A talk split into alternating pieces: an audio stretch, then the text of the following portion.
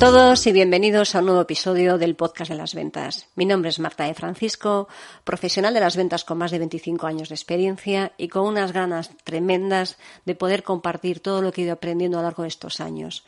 Las ventas es una profesión apasionante que nos permite dar lo mejor de nosotros mismos. Así que confío en que lo que vayamos transmitiendo en este podcast sea de muchísima utilidad y muchísimo interés para vosotros. Bienvenidos.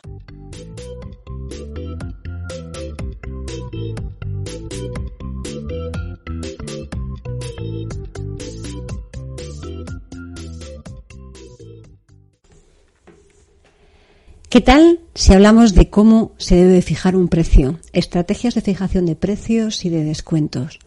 Muchas veces me habéis preguntado cuál es la clave o cómo puedes fijar un precio o qué tengo que tener en cuenta para poder fijar un precio.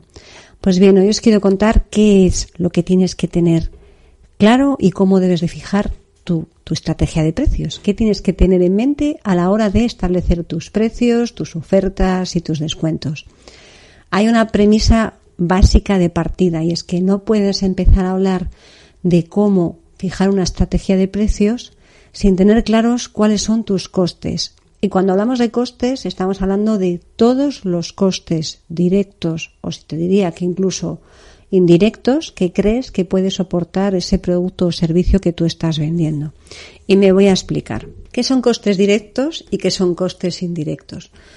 Costes directos son todos aquellos que tienen algo que ver o tiene una relación directa con tu producto. Por ejemplo, o tu producto o servicio. Por ejemplo, imagínate que te dedicas a hacer, a vender mesas o muebles, por ser más genéricos. Pues tus costes directos van a ser la madera, el barniz, los clavos, las lijas, todo aquello que necesites hacer para poder configurar ese mueble, esa silla, esa estantería.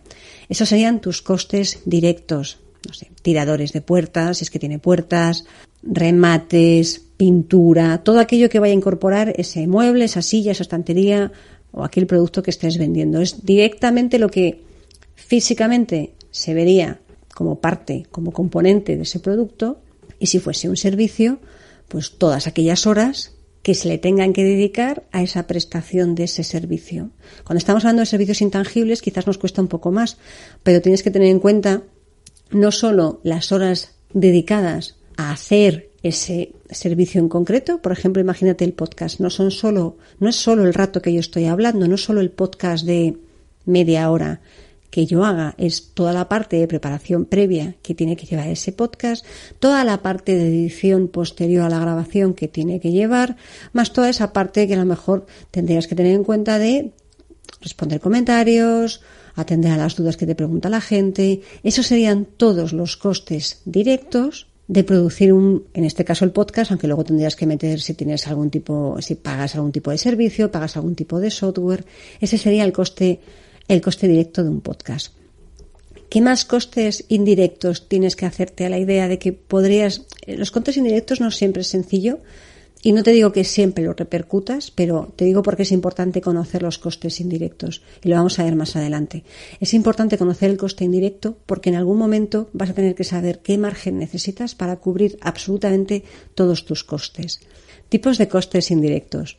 La luz, el alquiler del local, tu conexión a Internet, si es que la necesitas, la gente que trabaje por ti, que no esté directamente en la ejecución del proyecto. Ya sabéis que los comerciales siempre dicen que somos un coste porque no imputamos horas que generen ingresos, aunque todas nuestras horas generalmente generan ingresos porque son los que traemos los proyectos a casa. Pero bueno, en cualquier caso, tus horas de la gente del personal de administración. Los costes indirectos son todo aquello que no va asociado directamente a un producto, pero sin los cuales tampoco podrías proporcionar tu actividad en realidad. Ya no solo ese servicio o producto, sino que no podrías ejecutar ni hacer ningún tipo de actividad si no tuvieras esos costes indirectos. Son necesarios para el correcto funcionamiento de tu empresa. Bien, ahora ya sabemos que producir, vamos a poner una mesa, producir una mesa nos lleva, me voy a inventar las cantidades sobre la marcha, nos lleva 20 euros en madera, 10 en barniz, 4 lijas, seis clavos, me lo estoy inventando, lo que sea que necesitas para construir esa mesa.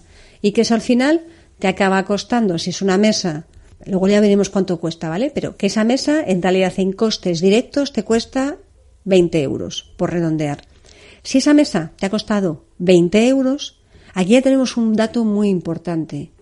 No puedes vender por debajo de 20 euros porque entonces no estás recuperando nada del coste directo de la mesa. Es decir, ya no es que sean pérdidas en general de costes indirectos, sino que ahí de verdad es que es como no es que lo estés regalando, pero sí que no estás cubriendo ningún coste directo del producto, estás perdiendo dinero. Y esto te va a servir para saber en algún momento cuando tengas que ir a algún departamento de compras o cuando alguien te pida algún tipo de precio especial, ahí ya vas a tener muy claro que por debajo de ese precio quizás no te interese vender. Y es tan importante saber a qué precio vender como a qué precio no quiero vender bajo ningún concepto. Los dos son igual de importantes. Porque si tú no conoces tus costes, te puedes llevar la impresión de que, ay, sobre todo cuando hablamos de mucho volumen, me interesa, porque es que me van a hacer un pedido de 100.000 euros en mesa, en mesas, 100.000 euros y si a mí la mesa me ha costado 20, resulta que al final me están pidiendo, no tengo ni idea de cuántas mesas, pero si yo divido, al final estoy vendiendo la mesa a 18 euros. Y por más que te interese, esos 100.000, al final estás perdiendo dinero. Luego podrías ver si al final lo puedes optimizar porque tienes mucho más volumen y resulta que al final puedes ajustar. ¿Te está gustando este episodio? Hazte fan desde el botón apoyar del podcast de Nivos. Elige tu aportación y podrás escuchar este y el resto de sus episodios extra. Además, ayudarás a su productor a seguir creando contenido con la misma pasión y dedicación.